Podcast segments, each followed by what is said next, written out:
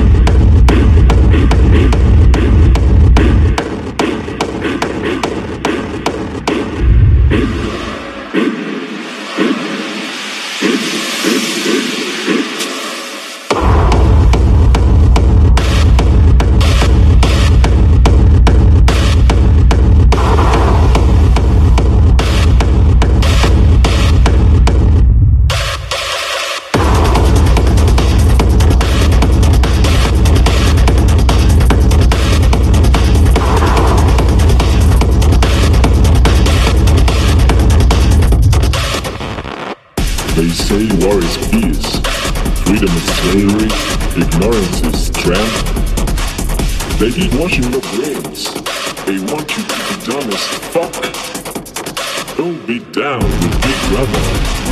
Don't be down with Big Brother. A terrible thing has happened. But don't forget, that only two hours time everything happened. Fuck.